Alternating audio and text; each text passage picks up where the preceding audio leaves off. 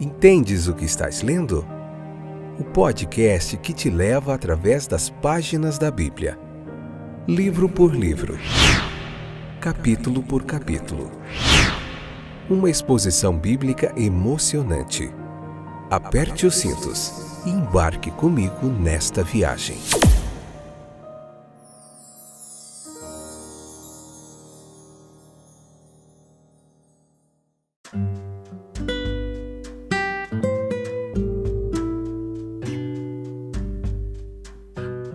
Olá, eu sou o Fábio e esse é mais um episódio do nosso podcast Entendes o que estás lendo? Um momento fantástico de reflexão bíblica, de pregação expositiva da palavra de Deus. E hoje a gente vai começar uma nova viagem. Vocês estão animados? Tudo bem com vocês? Você que já me acompanhou através do livro de Gênesis, através do livro de João, que nós finalizamos. Vamos lá começar hoje mais uma jornada? O que, que vocês acham? Vamos lá?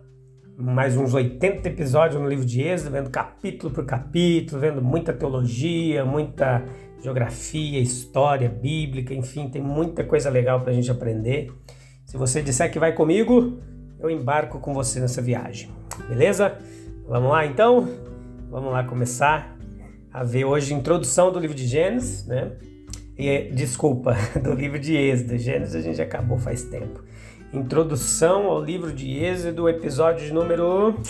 Hoje, só para a gente não se perder aqui, é o episódio número 163 e o primeiro episódio da terceira temporada, beleza? Vamos lá então.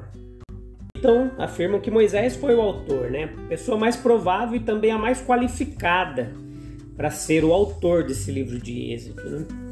É, essa teoria de que ele é o autor é apoiada por vários fatores. Primeiro, que a educação única de Moisés nas cortes reais do Egito, né? Ele foi criado lá como filho da filha de Faraó, né? E ali ele teve oportunidade e habilidade desenvolvida para depois escrever essas obras. A evidência interna dentro do livro do Êxodo, do próprio texto, adiciona suporte a essa autoria. Muitas conversas, eventos e detalhes geográficos podem ser conhecidos apenas por uma testemunha ocular ou alguém que foi participante. Por exemplo, em Êxodo 24:4 diz assim: Moisés então escreveu tudo o que o Senhor havia dito. Além disso, outros livros bíblicos se referem à lei de Moisés, Êxodo 1:7, 1 Reis 2:3, indicando que Êxodo, que inclui regras e regulamentos, foi escrito por Moisés. O próprio Jesus introduziu uma citação de Êxodo 20:12, Êxodo 21:17, com as palavras: "Pois Moisés disse", Marcos 7:10, confirmando o seu próprio entendimento do autor do livro. O Êxodo ali, todo esse relato que a gente vai ver aqui em muitos episódios, ele começa na região egípcia de Gosen ou Goshen, né? E o povo então ele viajou para fora do Egito e acredita-se tradicionalmente que eles mudaram-se para a direção ao extremo sul de toda a península ali do Monte Sinai. Eles acamparam no Monte Sinai, onde Moisés recebeu os mandamentos de Deus. Todo o livro, esse livro que a gente vai ver, de muitos capítulos, ele cobre um período de aproximadamente 80 anos desde pouco antes do nascimento de Moisés, por volta de 1526 a.C., até esses eventos que ocorreram no Monte Sinai, em 1446. Em Êxodo, nós testemunhamos Deus começando a cumprir suas promessas a Abraão, Isaac e Jacó. Embora os filhos de Israel eles tenham sido escravizados em uma terra estrangeira, é, Deus milagrosa e dramaticamente os libertou e então vai estabelecer Israel como uma nação teocrática sob sua aliança com Moisés, estabelecida lá no Monte Sinai. Então, o que, que nós vamos ver é, nessa viagem através do livro de Êxodo? Nós vamos falar das dez pragas, da instituição da Páscoa, nós vamos ver a divisão do Mar Vermelho, a temível majestade da presença de Deus manifestada ali no Monte Sinai, a entrega dos Dez Mandamentos, a construção do tabernáculo e todos esses eventos do Êxodo são fundamentais e ajudaram a formar a fé judaica e depois é, também serviu de base para muitas coisas que nós temos hoje no cristianismo. Então, eles fornecem um contexto de fundo crucial para ajudar os futuros leitores das Escrituras a entender toda a mensagem de redenção que tem na Bíblia. A frequência de referências ao Êxodo por vários outros escritores bíblicos em vários outros livros da Bíblia e até mesmo as próprias palavras de Jesus nos afirmam, nos atestam toda essa importância que o livro tem. Então, o tema geral de Êxodo, se tivesse um tema, um título, seria redenção. Como Deus libertou os israelitas e os tornou e os fez seu povo especial, único, separado e escolhido. Depois de resgatá-los da escravidão, Deus providenciou uma lei que dava instruções sobre como esse povo poderia ser consagrado ou santificado. Então ele estabelece um sistema de sacrifício que os guia e os conduz para um comportamento de adoração apropriado. E de toda, de toda essa mesma forma, Deus forneceu instruções detalhadas para a construção do seu tabernáculo ou a tenda. Ele pretendia viver entre os israelitas e manifestar a sua glória, a Shekinah de Deus. Outra prova de que eles eram de fato seu povo. O pacto mosaico, desvelado por meio do Decálogo, né, os Dez Mandamentos, fornece toda a base para as crenças e práticas do judaísmo, desde práticas alimentares comuns até regulamentos complexos que envolviam adoração. Por meio da lei, Deus diz que tudo na vida se relaciona com Deus. Nada está fora disso. O título Êxodo ele foi dado na Septuaginta, né, a versão grega ali da Bíblia, que o derivou do evento principal encontrado no livro, que foi a libertação da escravidão e o êxodo, ou a partida da nação israelita do Egito, pela mão de Yahvé, o Deus de seus antepassados. Então, como os israelitas que deixaram o Egito isso tudo é simbólico para os cristãos que também deixaram, é, que estão redimidos em Cristo e deixaram o mundo. Sob o pacto mosaico, as pessoas sacrificavam anualmente animais sem mácula, de acordo com regulamentos específicos, para que seus pecados fossem cobertos ou suportados é, por aquele animal.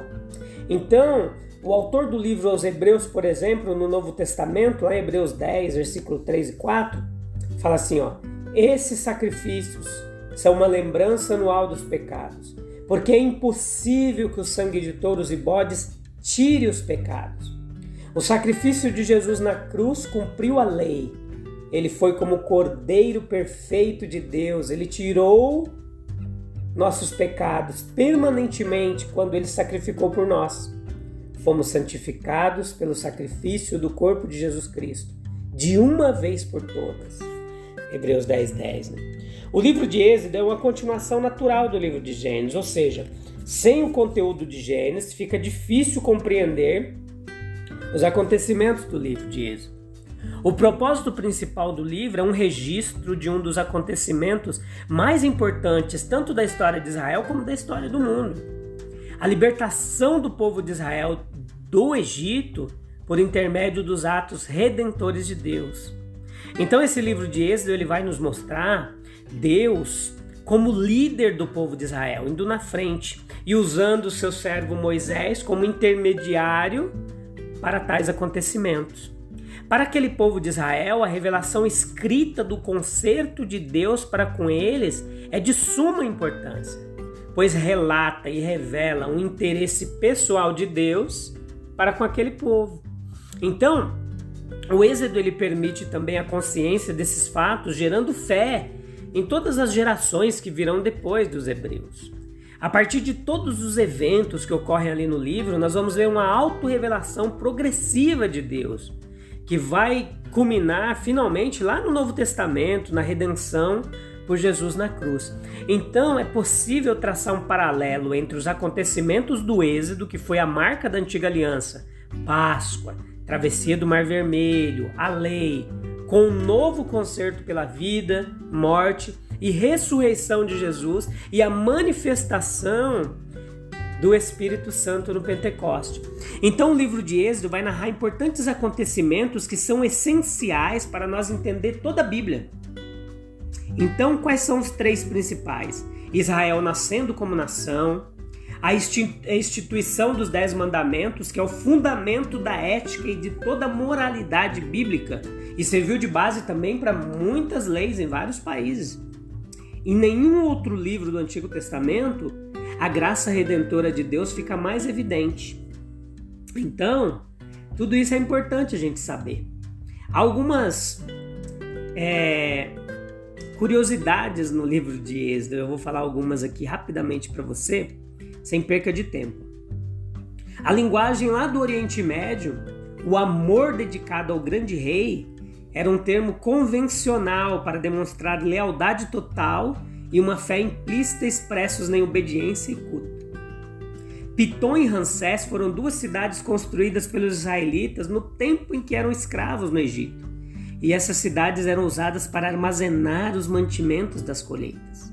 A mãe de Miriam, Moisés e Arão se chamava Joquebede e era casada com Anrão. Sifra e Puá eram os nomes das duas parteiras responsáveis pelos nascimentos dos hebreus no Egito.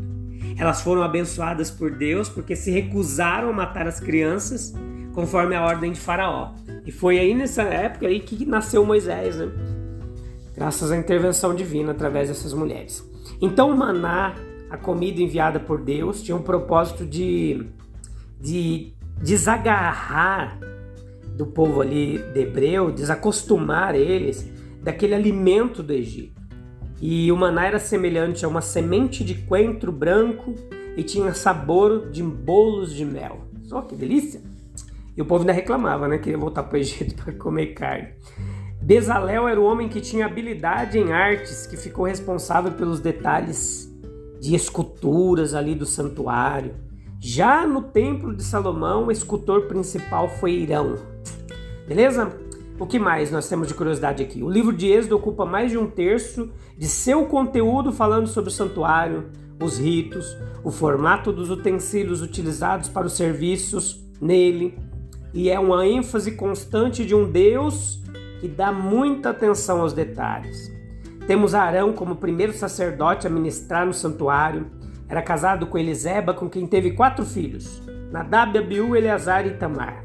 Os dois primeiros morreram fulminados dentro do santuário porque eles introduziram fogo diferente, né? Um fogo estranho, daquele que Deus havia estipulado e ordenado a Moisés. Então, outra curiosidade é que a partir da terceira praga dos piolhos, os magos do Egito não conseguiram mais imitar os sinais que Moisés havia efetuado diante do faraó, e exclamam com espanto: Isso é o dedo de Deus. Então, os dez mandamentos ou decálogo estão em Êxodo capítulo 20, porém também são repetidos em Deuteronômio capítulo 5, com a diferença que em Êxodo o motivo dado para a guarda do sábado é a criação, e em Deuteronômio é libertação do Egito.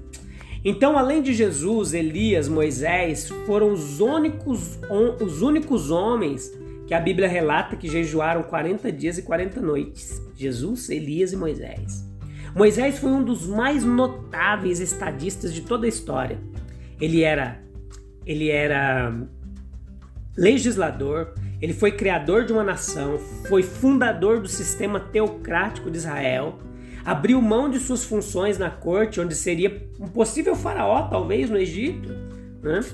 E o Salmo 77 é um poema que relembra a travessia do Êxodo, concluindo com a linda expressão: Pelo mar foi o teu caminho, e tuas veredas pelas grandes águas, e ninguém viu as tuas pegadas. Versículo 19. Que joia, né? Então, os autores mais fecundos da Bíblia, mais produtivos, foram Moisés no Antigo Testamento e Paulo no Novo. Zípora, esposa de Moisés, não queria circuncidar os filhos, até que um anjo apareceu e tentou matar Moisés por isso. Foi então que ela pegou uma pedra e circuncidou as crianças, mas ficou irritada com isso e chamou ele de esposo sanguinário. O livro de Êxodo é o único da Bíblia que tem um trecho escrito pelo dedo do próprio Deus. Já pensou nisso? Êxodo 31, 18. Os tecidos do santuário eram subdivididos em sete diferentes camadas, sendo as externas mais grossas de pele de animais e as interiores de linho fino. São algumas curiosidades aqui do livro de Êxodo e a gente vai estudar capítulo por capítulo Os primeiros capítulos vai ter três episódios, depois eu não sei mais como vai ficar, mas vamos passo a passo, pouco a pouco. E eu te espero então no primeiro episódio do primeiro capítulo para a gente aprender bastante sobre a palavra de Deus, que é muito legal e muito gostoso aprender. Tá bom? Deus abençoe. Eu volto em breve. Um abraço. Tchau, tchau.